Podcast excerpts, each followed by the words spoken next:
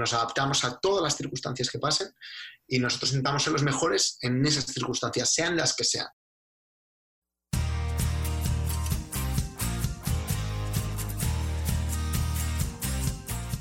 Bienvenido al podcast de Basketball Insights, un programa en el que nos adentraremos en los entresijos del baloncesto y descubriremos los trucos, técnicas y estrategias que los entrenadores de éxito siguen para hacer crecer a sus jugadores y equipos y obtener mejores resultados para que así tú puedas mejorar el rendimiento de los tuyos, sin olvidarnos de sus historias y de las de cualquiera que ayude a hacer más grande el mundo de la canasta cada día, con Millán Cámara y J. Cuspinera.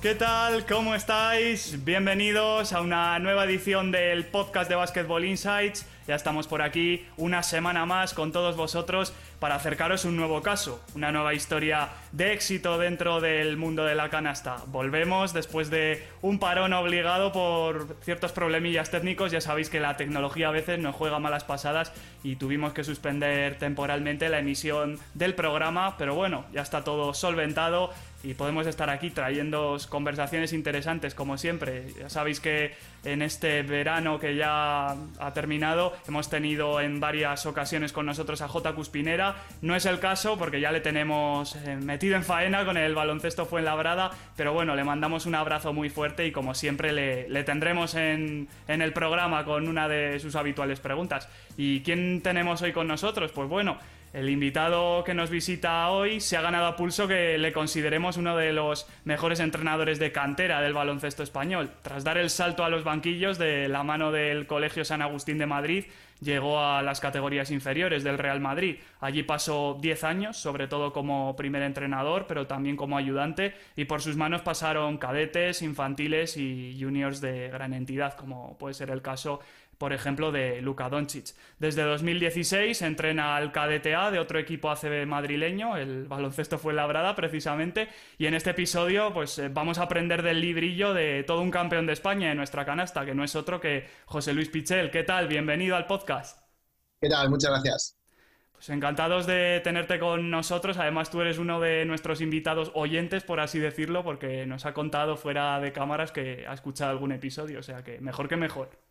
Encantado de estar, de estar, de estar con vosotros. Solo, solo un apunte, este, este año, el año pasado, ya en, en Fuenlabrada llevo, llevo el junior. Así que, bueno, ah, es más... Es decir, que cadete junior da, da un poco igual.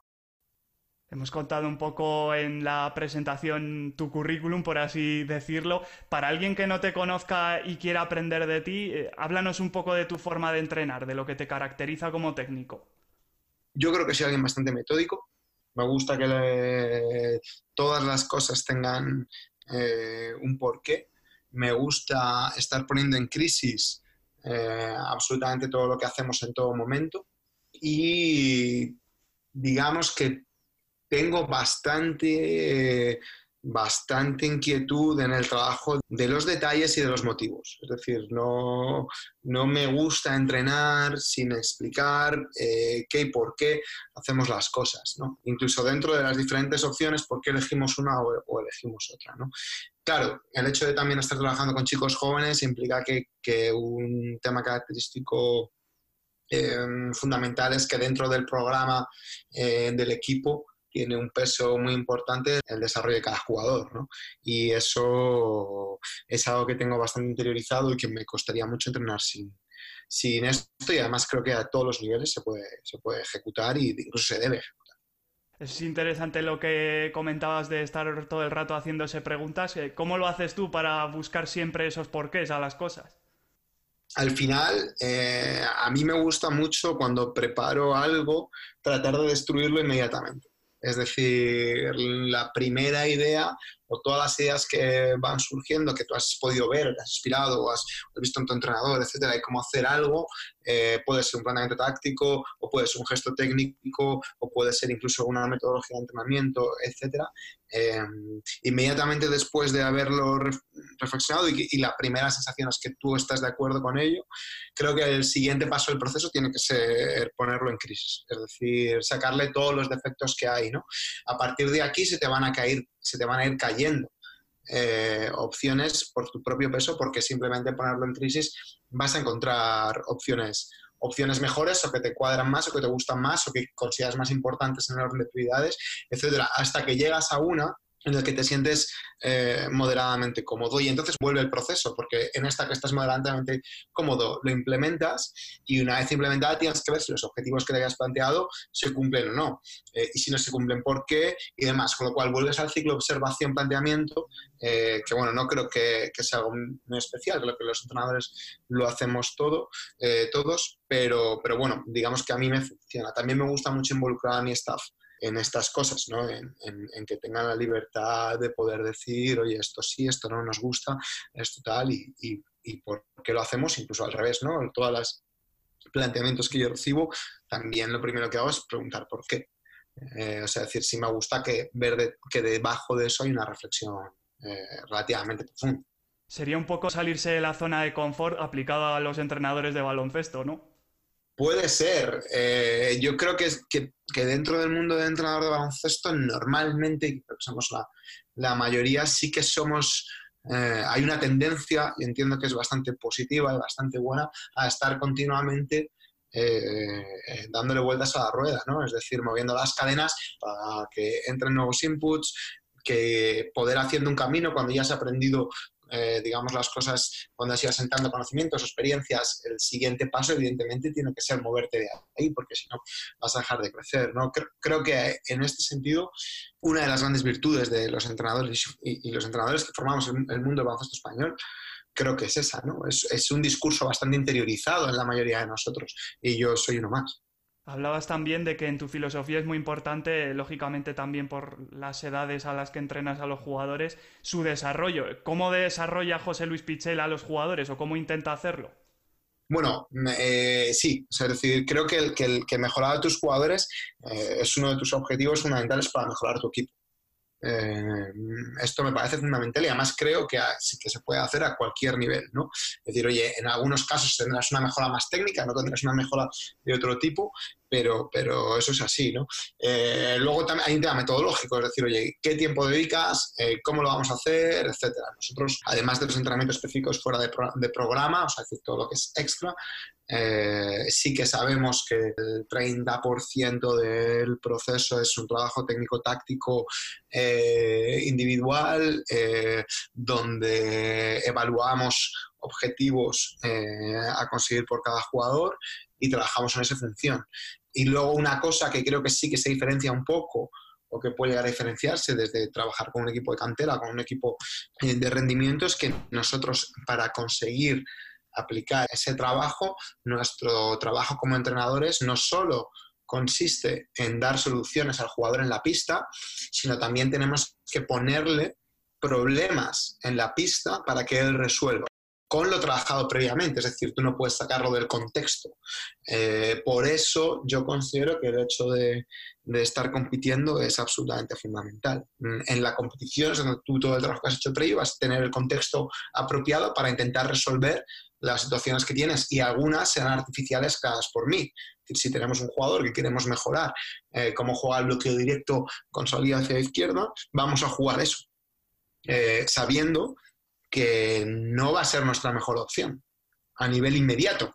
Pero sí que sabemos que si nosotros conseguimos hacer ese camino eh, y tenemos la paciencia para hacer ese camino y nuestro método funciona moderadamente bien, llegaremos a un punto en que lo que antes era un problema lo hemos convertido en una virtud, ¿no? Y entonces buscaremos el siguiente problema. Es decir, buscamos la siguiente debilidad o, la siguiente eh, fortaleza para volver a, potenciar, ¿no? Y de este sentido tú puedes ir creciendo, ¿no? Funcionando durante una temporada que, bueno, pues, pues, que sí con la paciencia necesaria para, para que esto, esto se logre. ¿Cuánto porcentaje de soluciones y cuánto de problemas dirías que hay en tu método de desarrollo de los jugadores? Bueno, depende de los casos, es decir, no, no lo tengo cuantificado, ¿no? Y tampoco creo que esto sea algo, eh, o por lo menos para mí no es algo especialmente científico. Es decir, oye, si nosotros estamos programando que tenemos que jugar a partir de salidas bloqueadas y no sabemos jugar a partir de salidas bloqueadas, si yo considero que los jugadores junior eh, perimetrales de baloncesto Fuenlabrada tienen que saber jugar, acabar su formación, eh, salidas bloqueadas, evidentemente vamos a tener un tiempo y vamos a ir a la pista y en la pista vamos a tener problemas durante un tiempo. Aquí es donde intentaremos competir con los otros entrenadores. Es decir, mi trabajo como entrenador, cuando no es meramente competitivo de, ganar al de enfrente, mi trabajo como entrenador competitivo es que mi proceso sea más rápido que el tuyo. Si yo soy capaz de hacerlo más rápido, enseguida puedo dar el siguiente paso. Eh, y eso a mí es algo que me obsesiona. Es decir, optimizar los procesos, encontrar los métodos de aprendizaje más rápidos para ir más deprisa y poder enriquecer mucho más eh, a medida que se van dando los pasos. Eh, yo puedo tirarme un año entero jugando solo salidas bloqueadas, pero considero que a nivel formativo podría ser un fracaso, aunque las jugamos muy bien, porque entonces no hemos conseguido encontrar otros aspectos. ¿Y dirías que hay un sello distintivo en lo que son tus entrenamientos y tus partidos? ¿Qué dirías que no puede faltar nunca en ellos? Mis entrenamientos no puede faltar exigencia, exigencia mental. Es decir, nosotros tenemos que pensar y nosotros tenemos que pensar y tenemos que pensar rápido. Y tenemos que pensar rápido y tenemos que tener en cuenta cuantas más variables del juego podamos, mejor. Es decir, en el momento que somos capaces de asumir que tomamos decisiones en función de X variables, vamos a introducir X más 1. Y eso tiene que ser rápido y tenemos que tener una exigencia muy grande. Es decir, no quiero que haya jugadores que no estén mentalmente en el entrenamiento. Me molesta menos y aparte creo que es más fácil de gestionar el hecho de que un jugador se ahorre un esfuerzo físico que el hecho de jugador que está desconectado.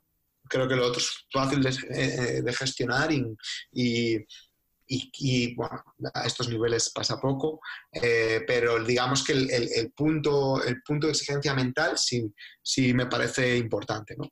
Y esto junto con algunas cosas como, como que todos los entrenamientos tenemos que tirar y todos los entrenamientos, es decir, sí que hay algunas, una parte metódica que ya está definido, porcentajes de tiempo, que también puede ser un poco, un poco característico. ¿no?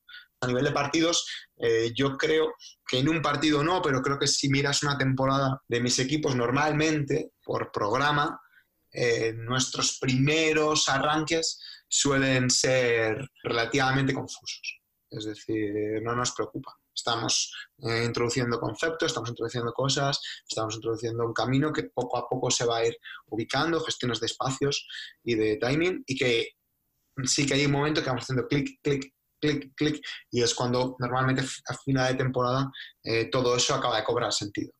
Ya que hablas del tema de la exigencia mental, ¿se distraen los jugadores más de lo que pensamos? No creo que sea un tema de distracción. Es algo que tiene mucho que ver con el deporte, ¿no? Es decir, Javi Juárez a mí me decía que, que entrenar un partido de baloncesto era el único momento donde estás 90 minutos, dos horas, lo que sea, solo a una cosa decir, no, da igual eh, todo lo que te rodea, puede explotar, puede tal, tú estás a una cosa, ¿no? Y yo creo con los jugadores iguales, es decir, ellos están entrenando, tal. Otra cosa son los hábitos. Otra cosa es el hábito que tú tienes de en cuántas cosas estás o cuántas cosas tienes en la cabeza a la hora de tomar decisiones. Si tienes una o si tienes 25. Eh, claro, si tienes una, las otras 24 te las vas a perder. si necesitas un proceso de adaptación, ese proceso de adaptación, por mi parte, es un proceso de exigencia. Y no me vale con que tomes una decisión solo en función de esto. Tienes que tener esto en cuenta, tienes que tener esto otro, tienes que, bueno, lo que sea. Y creo que tiene más que ver con eso que con el hecho de que un jugador pueda distraerse. Pues un jugador se distrae, o sea, no, no tenemos que hablar de esto, siéntate y, no, no estás entrenando, estás en otra cosa. ¿Cuál es tu secreto para llegar a la gente joven o qué cosas te sirven a ti para conectar mejor con ellos? A mí nunca se me han dado mal los, los adolescentes. Es decir, eh, es un mundo donde siempre me he visto bastante interiorizado todo, ¿no? Eh, creo que más sea el lenguaje o de que puedas entender un poco más y puedas bromear con ellos y demás, em, creo que algo que sí que me parece que, que, trasciende todo esto es el hecho de intentar conocerles. Es algo bastante sencillo. Es decir, cuando tú entiendes las motivaciones y las dificultades que tiene un jugador, no solo en la pista, que también hay que conocerles, sino su personalidad, fuera, etcétera, es más fácil para ti poder entender cuáles son los resortes que quieres tocar, aunque luego te equivoques pero por lo menos tienes un planteamiento, si no, no tienes un planteamiento. Entonces yo creo que, que, la parte de conocer al jugador es fundamental y luego, pues oye, tendrás más o menos empatía, o más o menos eh, simpatía con, con ellos, pero eso a mí sí me ha parecido siempre bastante importante. Hablas de conocer al jugador y en estas edades formativas supongo que la relación con los padres también acaba siendo muy importante, llevarla bien. Para mí es una relación mm, bastante mm, ubicada en torno a su hijo. Es decir, con los padres de los jugadores es verdad que, no tengo especial trato.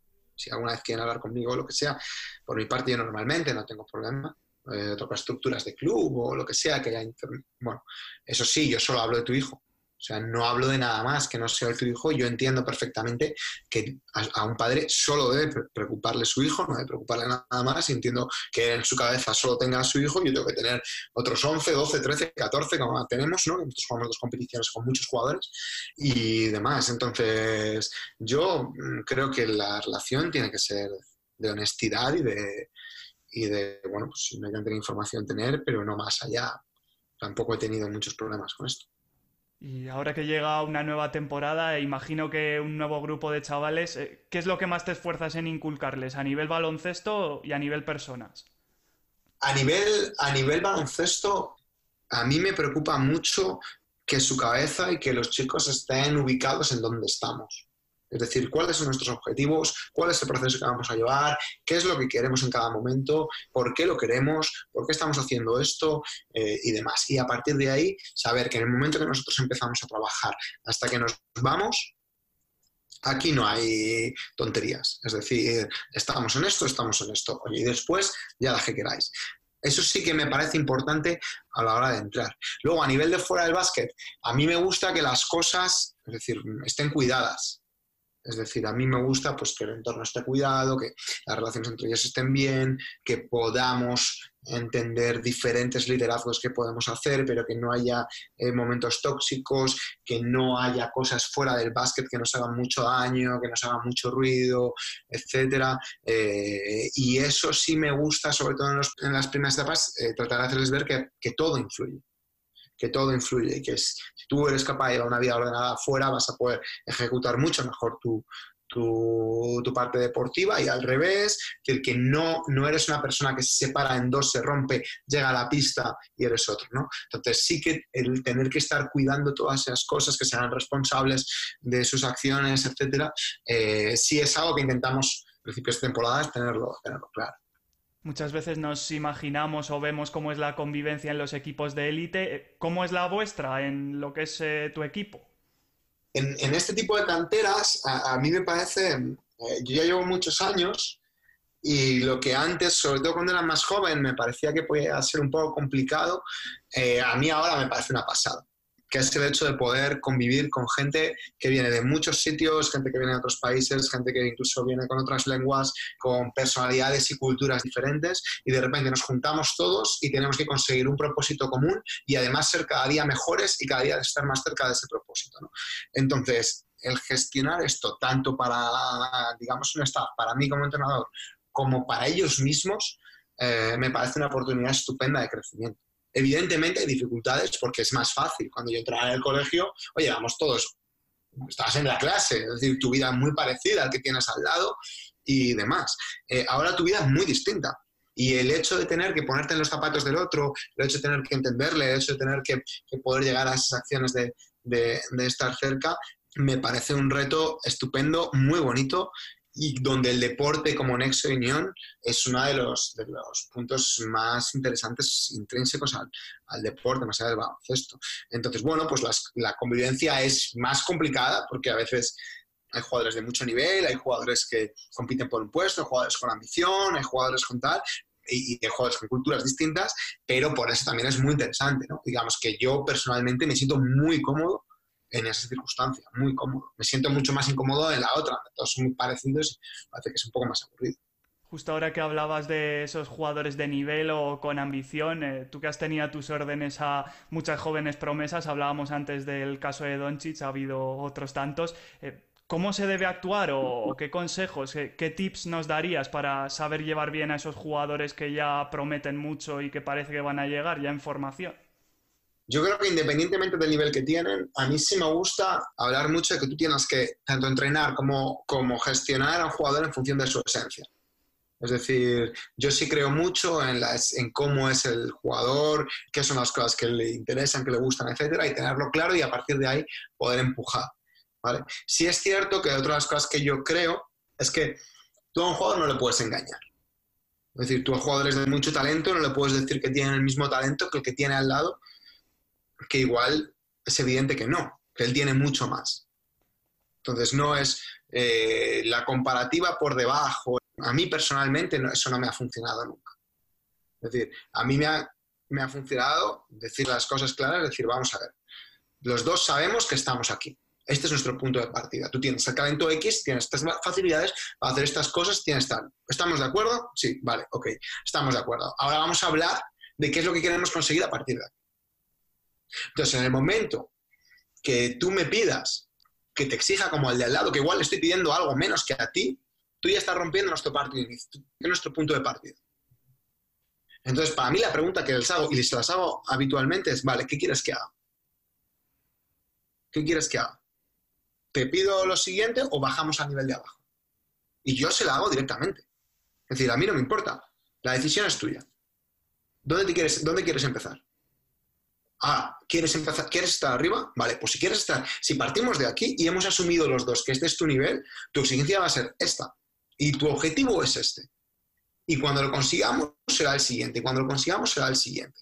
Y bueno, por lo menos por mi experiencia con, jugadores, con, pues con, proyección, con prospects y con gente que, sí que tiene opciones reales de ser buenos jugadores, lo han sido, jugadores que han pisado NBA, jugadores, digamos que es un punto cómodo de trabajar los dos.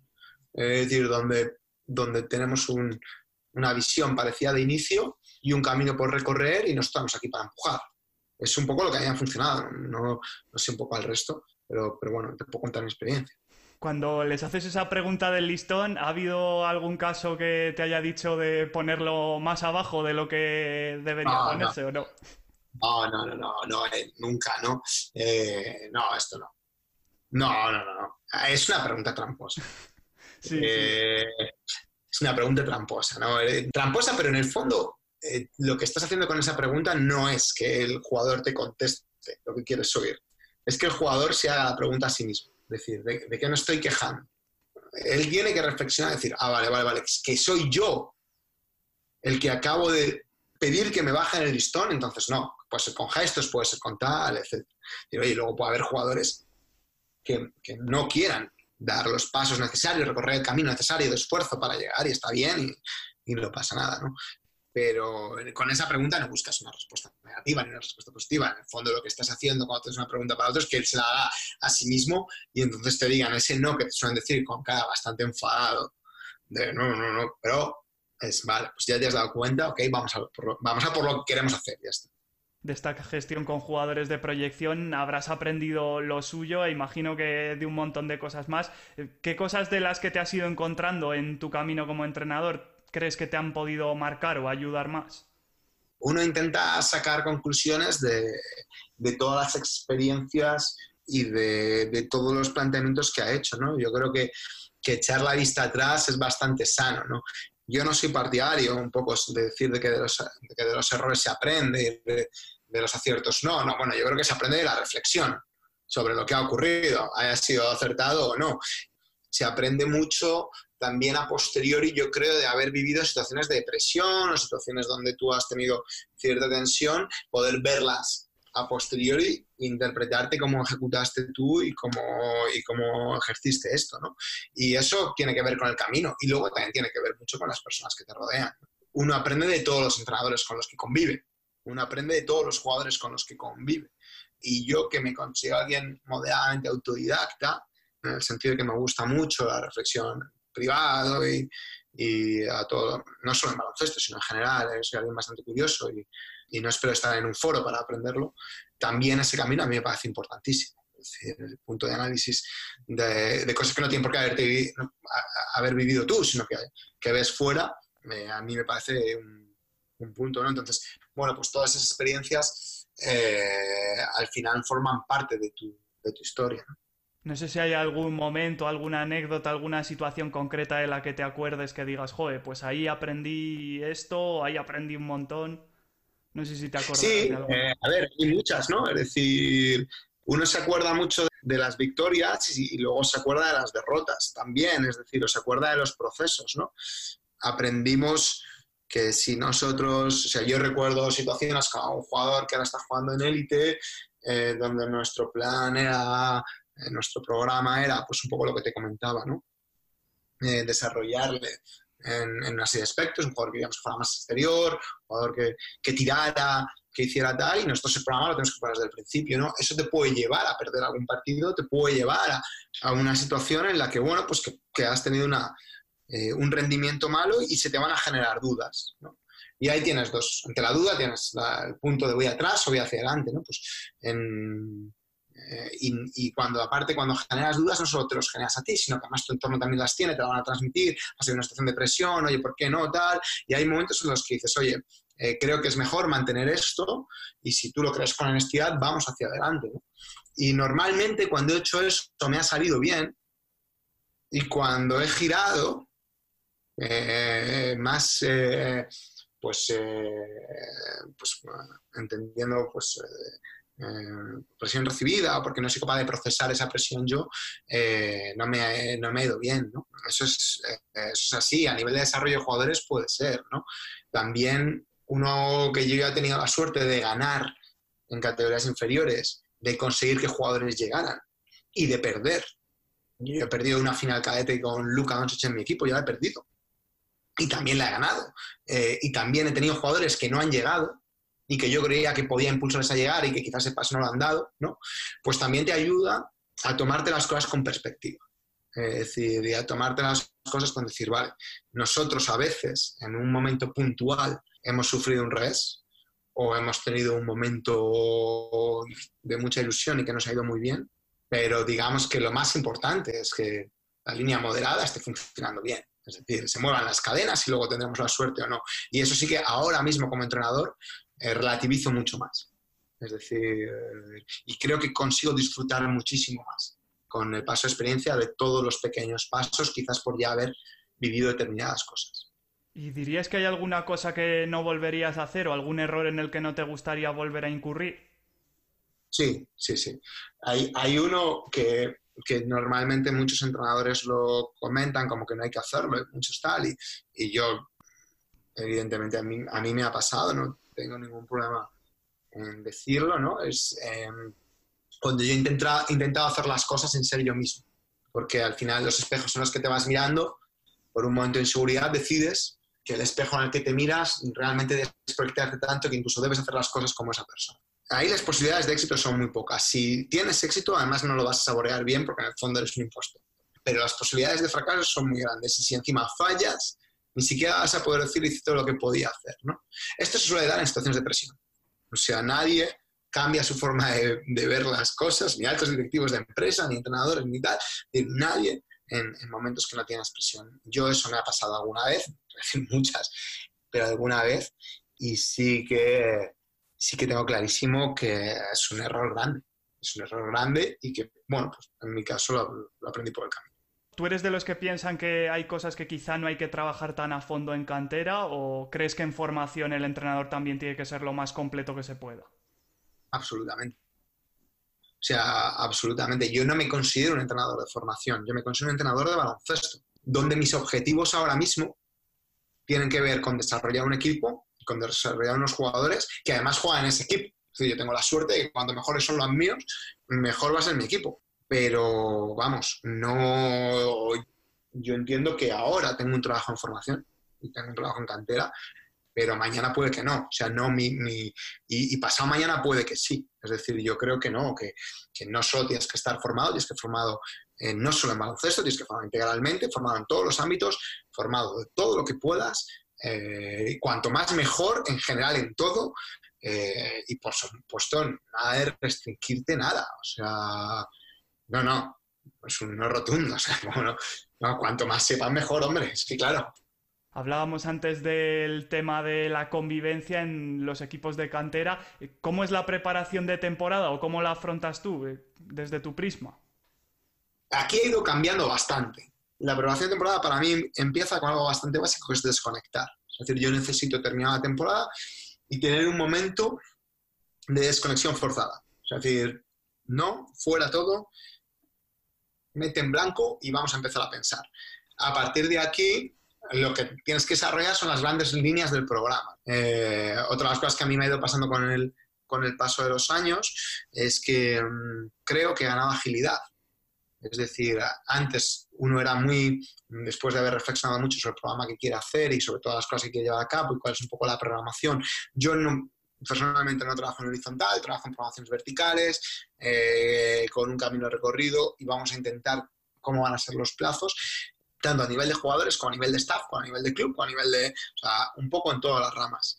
Eh, y a partir de aquí nos ponemos a trabajar. Pero luego sí que hay una cosa muy importante, que es que yo necesito las sensaciones de piel de, de básquet. Es decir, cuando nosotros ya hemos pensado en todo esto, nos ponemos a entrenar y ahora las cosas que hemos visto, cómo las estamos viviendo, cómo son las caras, cuáles son los, cuáles son eh, realmente este punto de input, con lo cual a mí me parece que ese momento es tan importante como la preparación de pretemporada, porque en ese momento tú ya tienes información que no es solo mental, de reflexión, sino que aparte de visual hay tacto, y ahí es donde tú puedes empezar a tomar decisiones y ahí creo que hay que ser ágil. Decir, mira, esto que nos gustaba aquí, perfecto, esto lo, adelantamos, lo atrasamos, esto fuera, oye, es que tenemos que ir a este detalle sí o sí. Y en ese momento que puede ser esta fase que estamos viviendo ahora, eh, a mí sí me parece importante ser suficientemente, suficientemente ágil. Y aquí es verdad que es donde se plantean más problemas que soluciones. Es decir, a partir de ahora, vale, pues nuestro programa va a ser, pues vamos a empezar a entrenar esto, esto y esto, que no se nos da muy bien, que no da, etcétera, y luego ya veremos cómo acaba jugando nuestro equipo. Luego está también cómo se afrontan los momentos cumbre de la temporada, por así decirlo. Eh, ¿Cómo lo haces tú o cómo intentas que el equipo llegue a esos momentos top del año? Eh, hay una parte que es física, donde yo, pues con los, con los preparadores físicos, eh, me gusta trabajar bastante cercano y, bueno, pues plantearles cuáles son nuestros objetivos y, cumplir un poco las premisas que ellos nos den y, y, demás, ¿no? Porque sí que creo que el equipo físicamente tiene que llegar bien, ¿no? Y nosotros adaptar los objetivos técnico-tácticos a, a, su plan, ¿no? A mí me gusta que el equipo llegue preparado, evidentemente, para poder resolver problemas. Me gusta que llegue eh, con una preparación mental muy competitiva. Ahí no te engaño. Yo a, los chicos sí que les digo que, que, cuando llegamos a un partido me da igual que juguemos al, baloncesto que nos cambien el deporte. Si en el vestuario me dicen que jugamos al fútbol, vamos a, vamos a jugar al fútbol. Es decir, nos adaptamos a todas las circunstancias que pasen y nosotros intentamos ser los mejores en esas circunstancias, sean las que sean. En eso tenemos que ser más deportistas que jugadores de baloncesto. Es decir, yo sí que creo mucho en, el momento deportivo, ¿no? De decir, vale, hemos llegado aquí, este es nuestro momento ahora álgido, punto competitivo, etcétera, y es nuestro mejor momento. Y ahí tenemos que llegar. Y luego mentalmente, me gusta que los, que los jugadores lleguen eh, sin ansiedad y con ganas, o sea, con, con ese punto de tensión justa de vamos a hacer algo que nos apetece realmente, ¿no? Eh, y vamos a hacerlo porque el premio que queremos ganar es muy grande. Eh, yo sí he vivido en alguna época anterior esas sensaciones donde parecía que, conseguir ganar era un alivio y yo me rebelo completamente contra eso. Es decir, ganar, sea lo que sea que tú consideres ganar, puede ser un campeonato, puede ser lo que tenga tu nivel, ganar es algo que lo que tú definas como ganar, que puede ser simplemente, oye, pues que este chico pueda tirar con normalidad o lo que tú consideres ganar, debe celebrarse siempre. Es decir, forma parte del feedback del deporte. El deporte no lo hacemos para aliviarnos, el deporte lo hacemos para vivir sensaciones un poco extremas y cuando van bien hay que disfrutarlas. Y, me gusta que los, que los jugadores tengan esa ambición de ir a por, a por premios y si los, los trincamos, celebrarlos. ¿Y qué es ganar para ti, ya que lanzas el debate? no, bueno, eh, depende con cada equipo y con cada jugador, ¿no? Es decir, a mí, hombre, ganar sí que me... Evidentemente, ¿no? Hay una parte de esto que dicen que en el deporte solo gana uno, ¿no? Y que todos los demás hemos perdido. Sí, ok, compro el argumento, pero también es cierto que cuando tú empiezas a competir en cualquier deporte, te bajas los objetivos en torno a, tu, a tus posibilidades. Si nuestro objetivo este año es jugar al Campeonato de España, nosotros como colectivo queremos llegar a jugar el Campeonato de España. Y si lo conseguimos, lo celebraré. Pero si nosotros, para conseguir eso, hemos roto, eh, digamos, todo lo que nos, todo el camino que hemos decidido que iba a hacer para que estos chicos sean mejores, eh, yo no estaré cómodo. No me parecerá que lo, que lo hemos ganado, ¿no? Parecerá, también creo que no lo conseguiríamos. honestamente, creo que, que en cantera, si tú no eres capaz de mejorar a tu equipo, dado el nivel de entrenadores que tenemos ahora, que afortunadamente creo que es bastante bueno, yo soy bastante defensor del nivel que tenemos, el resto lo harán y, lo conseguirán. Entonces, bueno, es intentar lograrlo, ¿no? Si luego tú igual no puedes lograr ese objetivo, pero si has conseguido que estos jugadores hayan conseguido sus metas eh, dentro del club o lo que sea, pues yo estoy dispuesta, o sea, vamos, lo celebro y lo disfruto muchísimo. O sea, no tengo ningún reparo en decirlo. Nos has contado cómo gestionas a tu grupo, a tus jugadores. Eh, ¿Cómo es la gestión del cuerpo técnico? ¿Qué hacéis para repartir los roles? Es, una buena pregunta. Eh, yo no siempre lo he hecho de la misma manera, ¿no? Sí que tengo claro bastantes cosas. La primera, no quiero a nadie quemado ni desgastado. Es decir, y esto no quiero decir que no estén quemados en octubre, no quiero a nadie quemado en abril. Cuando nosotros llegamos al final, vamos a llegar con un camino muy largo, muy recorrido, donde todo el mundo tiene que estar fresco. Es decir, nosotros normalmente no tenemos una carga física, tenemos una carga mental. Entonces, para poder hacer esa gestión tenemos que tener varias cosas claras. La primera es, ¿qué quiere hacer cada uno? Es decir, oye, realmente, ¿dónde estás más cómodo en lo que quieres hacer y cómo me puedes ayudar en esta parte? Lo segundo, ¿cuánta carga de trabajo tienes? Eh, lo oía en, otro de los podcasts vuestros, no recuerdo quién lo decía, pero, pero todos tenemos límites, ¿no? En el mundo de la cantera no, somos profesionales prácticamente ninguno, yo no lo soy, yo tengo trabajo y yo no puedo pedir, a mí no me gusta pedir de más trabajo al staff sabiendo que eso va a hacer que esta persona no, me llegue como yo quiero que llegue al final. Si fuera por mí, yo sí tendría todo. Si fuera por mí, yo sí soy de los que creen que cuanta más información, más tal, yo me encanta y yo puedo trabajar horas, horas y horas. Pero de ahí a la exigencia, no me gusta eh, sobrepasarme porque sí que me puede dar la conclusión de que alguien que te diga que al final no, te no vamos a poder rendir igual. Eh, y luego sí que me, mm, he tenido la suerte que me pasa al revés, ¿no? Es decir, que hay un momento en que cuando todas las ruedas giran, eh, el propio staff, la propia gente, empieza a tener muchas actitudes de empujar ellos, de proactividad, etcétera, y demás. De todas formas, que esto es mucho más sencillo de, gestionar. Otra cosa luego también es en banquillo, donde durante partidos pues sí que podemos tener roles más o menos claros, eh, el plan de partido, emparejamientos, cómo nos comunicamos, desde cómo leemos la estadística, en qué momento, ahí soy bastante metódico, no te engaño. Es decir, ahí sí que, sí que creo que planteamos algo, si estamos de acuerdo o no, ok, lo hablamos y ya está. Eso en, la forma de, reparto de, roles, tanto en pista como, como fuera durante, como durante el año. Y vamos, yo la verdad es que estoy muy contento. He tenido siempre staffs eh, que me han ayudado mucho y, y estoy muy contento con todo el mundo. Llega ahora el momento de escuchar, como siempre, la, pregunta que J. Cuspinera, cuando no está con nosotros, eh, nos deja para cada uno de nuestros invitados. Vamos a ver qué es lo que ha preparado para José Luis. Hola José Luis. Aparte de conocer muchas cosas, a mí me llamó la atención mucho una charla que diste sobre formación de pivots. ¿Qué consejos darías a nuestros entrenadores, a los entrenadores que nos escuchan sobre cómo formar a un pivot para que mejore? Saludos. Lo primero, agradecer mucho la, la pregunta y el comentario. Independientemente de todo el trabajo técnico-táctico que creo que hay que hacer, o sea, yo sí que creo en una formación bastante detallada y con la metodología con la que tú estés cómodo y con la que tú trabajes eh, de los jugadores interiores para ir dándoles cuantas más herramientas mejor. Eh, sí que creo que luego tiene que haber dos partes que son muy importantes. La primera es paciencia, es decir, tú tienes que, normalmente estos chicos, sobre todo en edades de formación, van un poco más despacio que el resto. Eh, con lo cual tú tienes que, si, si lo ves, es fácil de comprobar a qué edad eh, empiezan a tener rendimiento en élite los jugadores grandes comparado con los jugadores pequeños. Es bastante sencillo. Ten paciencia con lo que estás haciendo.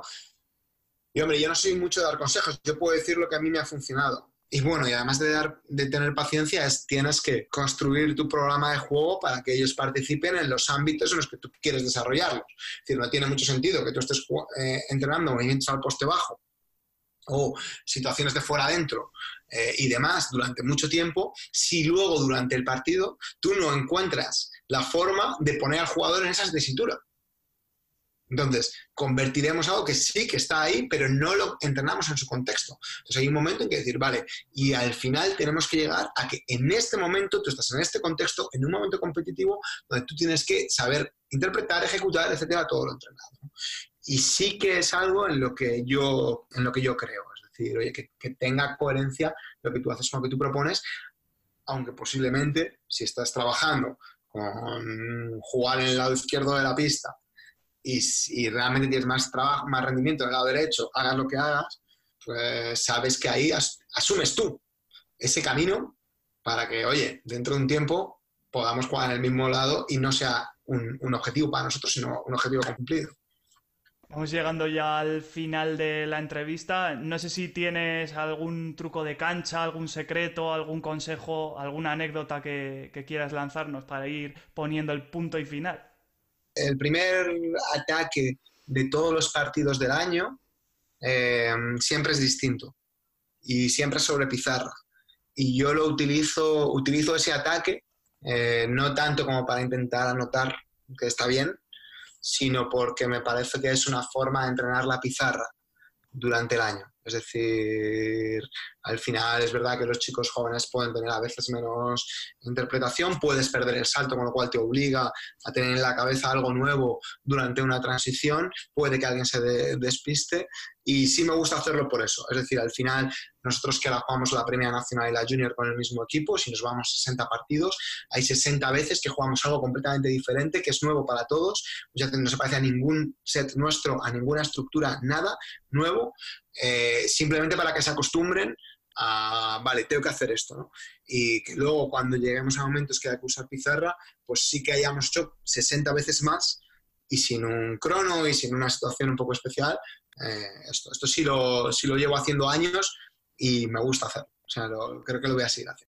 Oyéndote la respuesta, eh, ¿cuánta pizarra tiene que haber en este tipo de baloncesto, en formación, en cantera? Depende cómo entiendas pizarra si, pizarra entiendes por complejidad en lo que hacemos, para mí es todo lo posible, ¿vale? Y, déjame que me explique un segundo. Si nuestro proceso de entendimiento del juego va creciendo y llega un momento en que podemos eh, dar un nivel de exigencia más de complejidad, lo damos. y si da otro nivel, lo damos. Y si no lo da, no lo damos. ¿Ok? Pero al final el jugador que es capaz de interpretar eh, muchas situaciones en el juego y demás, esto viene dado porque al final también nosotros estamos poniendo un juego que puede llegar a ser relativamente complejo. Eh, claro, si lo pones al principio, feria, o sea, no sirve. Eh, pero si tú el camino lo has conseguido hacer y llegas a ese punto, por eso te decía, lo máximo que puedas. Lo máximo que puedas no es, yo ahora mismo pongo, eh, saco un playbook de 70 sistemas, te lo doy en un, en un cuaderno y mañana empezamos a cantar. No, eh, no va a funcionar. Pero si nosotros sí que hemos ido interpretando el juego en distintas facetas, etcétera, cuando llegue al final, sí vamos a poder elegir un menú donde estemos bastante cómodos, donde podamos cambiar cosas rápido, porque ya hemos hecho un aprendizaje de complejidad grande incluso sobre partido vas a poder cambiarlo, etcétera. Evidentemente, ahora mismo te estoy hablando de una categoría junior, pero yo soy bastante partidario de empujar los procesos. Es decir, y también soy partidario de ser honesto. O sea, si tú no eres capaz de empujar el proceso y das el siguiente paso, eso no va a ser adaptado. Los jugadores no lo van a entender. Has dado un paso en falso. Pero es tan peligroso eso como el hecho de que a ti te está yendo bien, has ido mejorando eh, los procesos a nivel técnico táctico, a nivel entendimiento del juego, a nivel de tal, y hay un momento en que decides no caminar más. No voy a dar el siguiente paso, bien porque estás cómodo, o bien porque quizás los de fuera están entendiendo que tu baloncesto se complica demasiado por lo que sea que les han contado un día, y entonces decides, me quedo. Ese me quedo, a mí me parece una traición también a tu jugador. Porque si tu jugador está preparado, Tú tienes que estar preparado para dar el siguiente paso. Y en el lado contrario, no estoy preparado, no lo ves.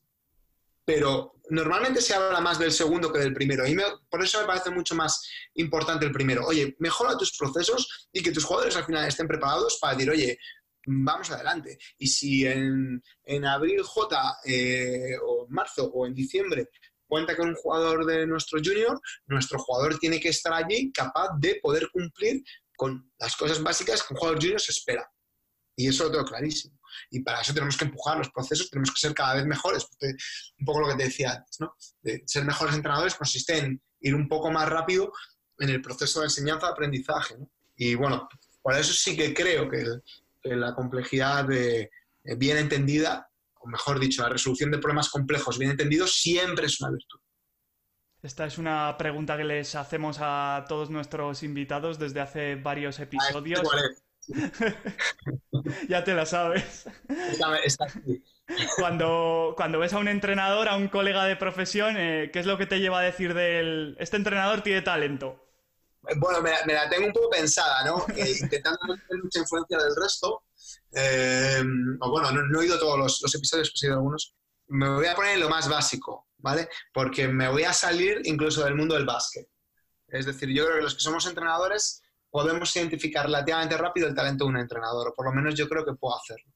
Mi chica se dedica a la gimnasia artística y yo puedo ver entrenadoras y dices, hostia, yo creo que para mí el talento es, es como tener intuición comunicativa. Es decir, que tú eres capaz de saber comunicar algo de forma que el mensaje llega muy bien y es algo intuitivo para ti. Es decir, es algo fácil, es algo que te sale natural. Es, tú sabes cómo llegar a ese jugador, tú sabes, esto no te va a pasar siempre, pero digamos que en un nivel moderado o todos los entrenadores que yo consigo con talento comparten eso. Ahora, también creo que es verdad que, que podemos hablar de muchos talentos y muchas demás, pero yo quería centrarme ahí. Eh, también creo que con eso no vale. No, no solo con eso vale. No porque yo, porque haya un entrenador de mucho talento en fútbol, mañana pueda coger un equipo de baloncesto y lo dirija. No, no, no le va a valer. Eh, pero sí que es posible que el entrenamiento le funcione, más o menos hagan lo que hagan, ¿no? Luego sí, vas a tener que formarte, tener que estar acompañado de un montón de conceptos a tu alrededor, ¿no? Eh, y de un montón de detalles y saber detalles del juego, eh, estudiar lo más posible. Yo en eso sí que soy un tío que defiende mucho el conocimiento, o sea, soy bastante fan de los entrenadores que saben mucho, me considero un tipo especialmente respetuoso con ellos y un admirador, o sea, decir, sí que nos considero un modelo, pero digamos que esa parte de talento a mí me, voy al punto más primario, es decir, de ver a alguien con un grupo dirigiendo un grupo que está haciendo un deporte y todo fluye, es muy intuitivo todo y en ese punto es en el que yo reconozco que para mí es decir un poco, ok, ese tío tiene talento. Pues José Luis Pichel, ha sido un placer tenerte en el podcast de Basketball Insight. No sé si hay algo más que quieras añadir, aparte de todo lo que hemos estado comentando. No, agradeceros muchísimo que contéis, que hayáis contado conmigo. Eh, agradecer a Jota por esta estupenda iniciativa que lleva empujando, también a ti. Y nada, que yo estaba encantado aquí. Lo último que me queda ya por preguntarte, ¿cómo te podemos tener localizado por las redes sociales? ¿Cómo podemos contactar contigo por ahí? Solo tengo Twitter, em, con lo cual ahí mi usuario es JL Pichel, así que cualquier persona me puede, me puede localizar ahí. Eh, mi correo electrónico es jo.pichel.gmail.com, con lo cual cualquiera también atiendo perfectamente, me encanta hablar de baloncesto con cualquiera eh, y es bastante, es bastante, bastante sencillo. Además también mi apellido no es muy común, es bastante fácil buscarme.